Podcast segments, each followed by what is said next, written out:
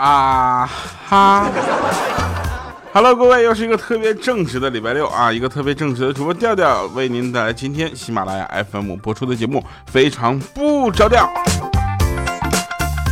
其实我是一个很正直的人。这个年过得大家都怎么样啊？虽然现在还没过十五哈，所以在我们东北人眼里呢，都叫年。所以呢，没有过完的年呢，我们一起保持快乐心情，继续过下去啊！这个年还没过完，没年还没过完呢哈，我就开始感冒了。这家太遭罪了，真的。大家一定要注意身体啊，千万不要没事瞎感冒啊！这感冒完了之后，那真的是嗓子疼、脖子粗、脑袋上面，哎呀，可没有，哎呀，就就就像熟了一样，你知道吧？还有啊，这个过个年啊，那个大家都过蒙圈了。我那天，嗯，来到公司之后啊，来到公司，领导就跟我说，过个年把你们一个个全都过傻了。说你别不服啊，叫你跟你说，我就问你一个问题，一秒钟之内回答不上来，那就别嘚瑟了，知不知道？今天星期几？不许看手机。我去了。今天星期几啊？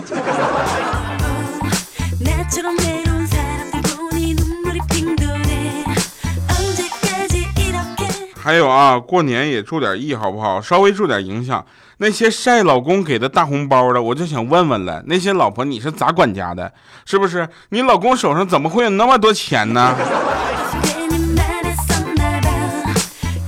听节目的时候呢，大家也记得给我们留言，好吧？打点个赞，留个言啥的。我觉得过年嘛，对不对？一定要有年味儿。所以呢，这个时候啊，我特别想把那个背景音乐换成噔噔噔噔噔噔噔噔噔噔噔，恭喜你发财。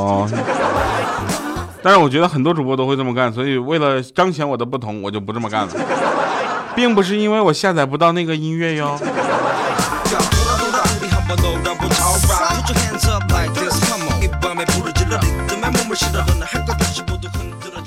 那天晚上停电啊，班里呢顿时成了欢乐的海洋。然后有一个同学呢拿出手电筒一顿乱照，照到门口站着个人，就大喊一声：“呆，哪个大傻子站在门口呢？”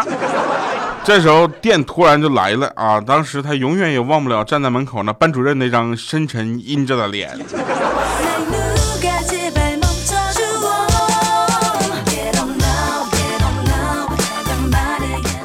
初二的时候啊，我呢就是剃了个光头，然后呢，班级就是老师呢上课的时候呢，总是一上课就提问我，就给我来一句什么“小和尚能替为师解个难题吗？”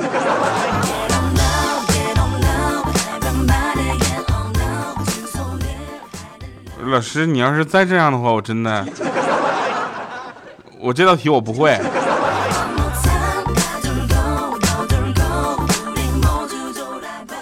每一次啊考试的时候啊，老师都说了，先把卷子上会做的题答出来。我一想啊，我明白了。结果每次考试我都是先看一遍卷子，然后呢，先把名字写上，剩下就要看人品了。每次考试考他们都是知识，考我都是运气啊。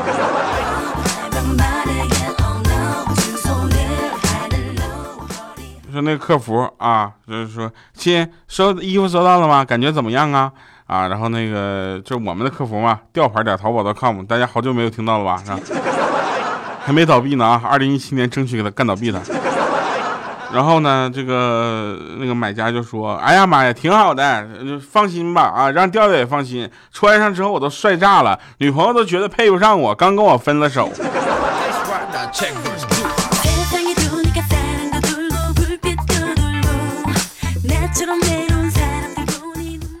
还有这样的事情？说那天有一个朋友啊，他爸呢就给他打了一生活费，多打了个零，结果打了两万块钱。然后他爸让他把一万八给他打回去。哎，关关键来了，他呢把他爸给拉黑了。然后过年放假回家，发现他家搬家了。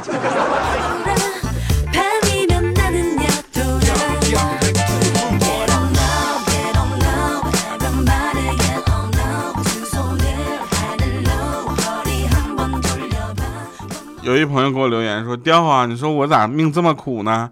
啊，没人理解我也就算了，你干嘛呀？怎么什么情况啊？”我说怎么了？你看啊，一大早上，老妈端着饭就来到我房间，说：“闺女啊，难得休息一次，今儿就别起床了，在被窝里吃饭吧。”瞬间我就被老妈感动的不要不要的。快中午的时候呢，我起床去上厕所，家里好多亲戚朋友看到我之后，异口同声就问说：“哟，我亲，你啥时候回来的？你妈不说你跟你男朋友去旅游去了吗？”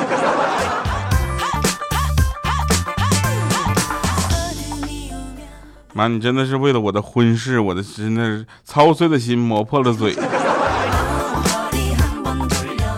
不过啊，现在有很多人都说逼婚、逼这个逼孩儿，是不是？哎，我就奇了怪了啊，这有什么可逼的？这个结婚的事绝对不是两个人的问题吧？这是两个家庭的事情，那你光逼孩子有什么用？对不对？话说底层建筑决定于上层经济什什么的，是吧？你这就父母的其实条件直接影响你孩子找的条件，对不对？你要父母这个条件给的不好，你就别天天说孩子怎么怎么地了，对不对？那过年的时候啊，我有个朋友天天在家玩游戏，无聊了，然后他妈妈就说：“你为什么不把玩游戏的这些时间花在找女朋友上呢？那这样女什么样的女朋友你找不到呢？” 然后这时候呢，他就说了：“说你跟我爸为什么不把打麻将的时间花在赚钱上呢？”这样我什么样的女朋友找不到啊？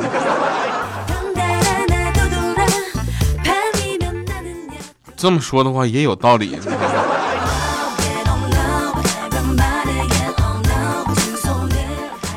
说过完年第一天上班啊，上班之后早上起床。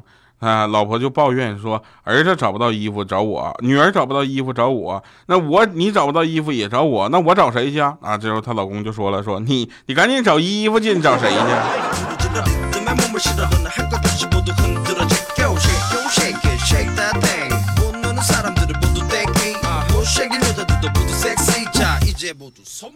过年了啊，然后呢，好多讨厌的亲戚又不得不走。跟你说，这就是父母那边欠下的债，让我们来还，对不对？然后我们要去亲戚家吃饭，特别不想去那家亲戚家，为啥呢？因为这事儿也太多了。哎呀，我跟你说，每个每个人家里都有那么几个事儿特别多啊，管闲事儿的亲戚。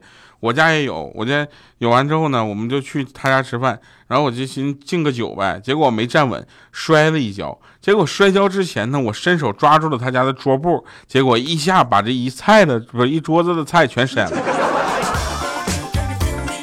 这给我爽的呀！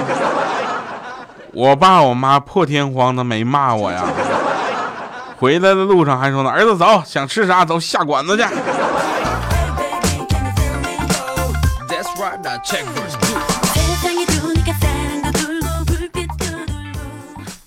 说过年呢，到亲戚家串门啊，期间呢被各种劝酒，没办法呢，我就只好说等会儿一会儿我有事儿啊，开车不能喝酒。这等等到快走的时候呢，亲戚们就看着我推着自行车出来了，他们的表情都略显凝重。其实我要话说回来这件事啊，就是我个人还是特别讨厌酒的，就讨厌到什么程度，就是很多应该喝酒的场合，我都觉得不应该喝酒。换成饮料多好，对不对？喝酒又喝完，关键是我是这么觉得啊。有人说喝酒伤身什么的，这都是次要的。我觉得喝完酒之后，这个人呢就不理智了，就开始发酒疯，你知道吧？耍酒疯这件事是我特别受不了的。那我个人会。那个比较就是在乎什么呢？就比如说啊，大家都在过生日，啊生日趴，结果呢就非得喝酒，喝酒喝完酒之后呢，大家都醉得东倒西歪的，说的话都不会话了，啊走都不会路了，然后喝都不会水了，是吧？然后回都不回家了，都这个情况还在那说我们要继续嗨，大哥你让我们这些没喝酒的清醒的人怎么跟你们这帮不清醒的人一起嗨？我们根本不在一个频道上，好吧？而且特别讨厌的是，每个喝多的人几乎都需要一个人照顾，照顾他的这个人几乎都是不喝酒的这个人。所以在这里，我特别的想倡导大家适度喝酒，适量饮酒，好吧？不要把喝酒这件事儿变成你身边的人的负担。一旦变成你身边人的负担的时候，他会想方设法，用尽各种办法推开这次饭局，或者是推开这次喝酒的机会。我就是这样啊！有一次我知道那顿饭他们要喝酒，我就想了，我现在想了个什么？我说，我说我生病了。我去医院打了一瓶葡萄糖，我跟他们说，我这个注射了那个呃不能喝酒的这样的药啊，所以那个我今天就不去了。如果用这种方式去应付这个让我让人喝酒的这个饭局的话，你们想想吧，这个事情有多可怕？而且酒后确实很耽误事儿，你知道吧？所以我个人觉得。呃，如果喝酒的话，那你就找几个你们都喝的，你们闷头喝去，别害那些不喝酒的人，是不是？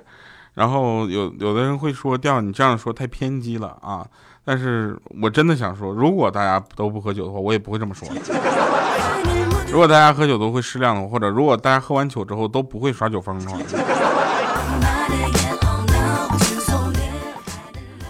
大年初六了嘛，啊，很多年轻人都要离开老家，回到城市上班。久而久之呢，就有了年初六送穷神的传统。有人问说，装穷人啊有什么方法？其实不是装有钱人有什么方法？其实装有钱人最佳的方法就是装穷。你们看佳期每次在节目里都在哭穷，说哎呀，我都没，你是个女生，你要那么多钱干啥？是不是你找个有钱的老公就好了？我在这里控诉一下佳琪，从他回到家的那一天晚上起，就每天晚上在我快睡觉之前，就给我发各种他在吃烧烤的照片，深夜放毒啊！每次发完照片之后，还特特意艾特我一下。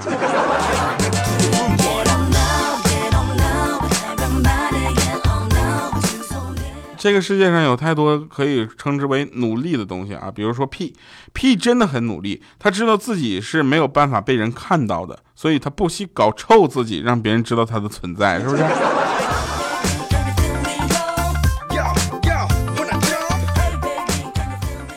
据调查啊，百分之四十三的女生愿意嫁给富二代，那另外百分之五十七的呢，就志向比较远大了，啊，愿意直接嫁给富一代。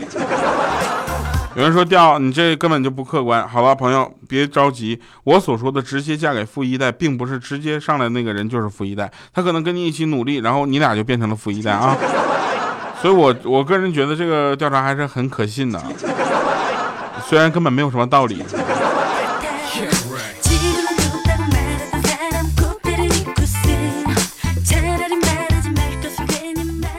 前两天我在微博上啊，新浪微博主播调调上面发了一个小的帖子，就是说什么，说这个晒出你们的手机解锁屏幕啊，大家大部分晒的都是一些呃很文艺的啊，或者是很小众的一些东西。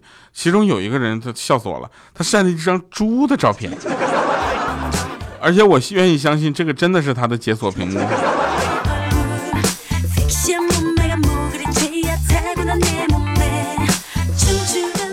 有一些称之为悖论的东西，在我们这个世界上依然存在着。比如说，如果凡事皆有可能，那就有没有可能有些事是不可能的？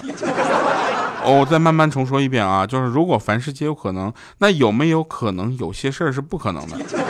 这句话就等同于那个说这个世界上就没有绝对的事儿。这句话其实就已经是绝对的事儿，对吧？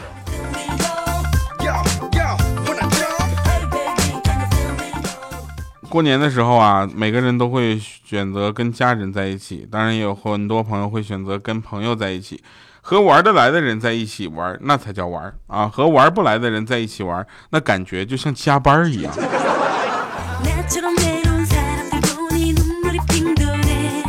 当你放下面子赚钱的时候啊，说明你已经懂事了；当你用赚的钱，啊，用钱来赚回面子的时候，说明你已经成功了。当你用面子可以赚钱的时候，说明你已经是个人物了。当你还停留在在那里喝酒吹牛，啥也不懂装逼啊，只爱所谓的面子的时候，那说明你这辈子也就这样。我觉得这个好贴切啊！我身边真的有这样的人哈。呃，那天不是说那个呃央视的新闻频道啊，这个呃新闻主播们来了一把段子手模式嘛，说宇宙不爆炸我们不放假，是不是？还有一些衍生的话哈，比如说宇宙不爆炸啊，床都懒得下；地球不重启，别想我早起。春里不是风里雨里春节里，都在被窝里啊。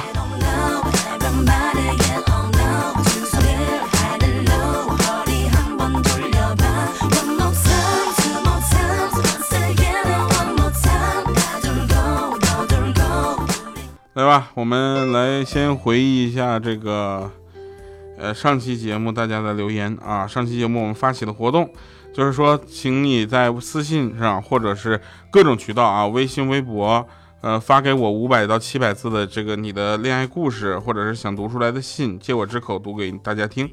那确实有很多朋友来了稿子啊。我们先回顾一下上期节目的留言。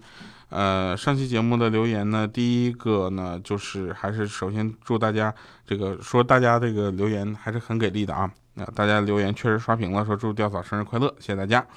那有人说不奇怪，我 W 你，他说，呃，首先祝吊嫂生日快乐，其次调调啊，我分手了，我们谈了七年，希望他以后幸福，呃，希望可以为他点首歌，刚好遇见你，谢谢了调调，这首歌目前我还真放不了。不好意思啊，说承诺飘在意大利。他说，啊，有一种痛苦叫做在玩王者荣耀的时候，各种信息就来了，各种通知，那种怒由心中起，恶向胆边生的心情啊，有同感的朋友吗？我有。呃，这个结婚别叫我穷啊！他说调调，我和女友快分手两个月了，听说他过年相亲了，我心都快碎了。我是那样的疼他，那样的爱他，回去找他，他却不理我。我知道我不好，但我愿意为他改变。调调读我吧，我想向全世界宣布我爱他。向全世界宣布我爱他之后，记得用你的行动去表示啊！如果真正的爱一个人，不一定要把他捆在你的身边。如果他有更好的去处，或者他的各种条件导致他要做出一些跟你分开的选择，也请尊重他的选择。爱不是一个用来绑住对方的武器和借口，更不能称之为一种负担。所以，我们希望大家的恋爱都是能够甜甜蜜蜜、幸福顺利的。当然，这一定不是全部人都这么顺利。所以呢，今天的恋爱记呢，我们想跟大家分享的是一个呃未署名的文章。他说：“我和他呀，相识于两年前啊，和他初相识，只是故来人。”呃，只是故人来，这 什么情况？他知道我喜欢诗词，就喜欢就去读诗啊，并且为我写诗。他知道我爱花，就去了解不同的花，送我花。他妈给 啊，我说怎么怎么还骂人了啊？他妈妈给他带的好吃的都给我留一份。他把我介绍给他的父母，什么事情他都为我着想，在他眼里我是最美。他写道。取次花丛，只为你痴迷。我说道：“只愿三生三世共白头。”两人的家乡之间距离跨越了整个中国，一个在最东北，一个在最西南。本计划要在一起读大学的城市定居，无奈临近毕业了，他的父母让他回家乡工作，并且让他和我分手，说早晚都要分，何必相互纠缠呢？现在距离毕业还有不到半年的时间，我们还在一起，两个人都不愿意妥协，也都不能妥协，都不想父母身边无人照顾。我不愿离开我的家乡跟他走，因为我也要照顾父母，他也不能违背父母之命留下来。就这样，互相爱着，犹如飞蛾扑火。最后的结局会怎样？都是孝子，父母都离不开自己，是不是？只能分开，相忘于江湖呢。呃，怎么说呢？恋爱这件事情跟诚心这件事情是两个不同的阶段，它是分开的两件事儿。如果能够给你们共同留下美好的回忆，就让这个恋爱的事情在合适的时候画上句号。如果两个人能够从恋爱过渡到婚姻和相这个成亲，那是最好不过。如果不能，也希望在你们的记忆当中留下最美丽的篇章。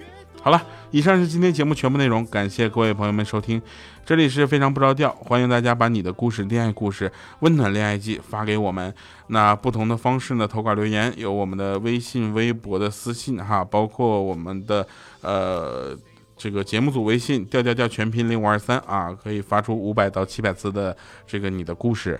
同时呢，也希望大家能够在这里跟我们一起去分享这些恋爱事情。二月十四号是每年都有的情人节，所以我们把这个月定为一个温暖恋爱季，希望大家能够喜欢。那这样的一个安排可能会觉得跟节目调性不符哈，但是我尽量的让他们显得轻松可爱一些。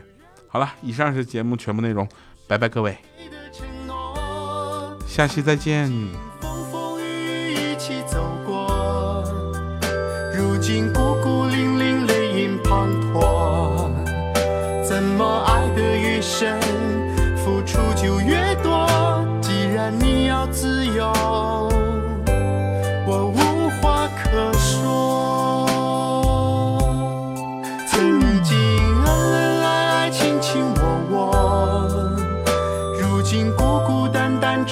寂寞什么缘分已经想一个人过？难道这就是你给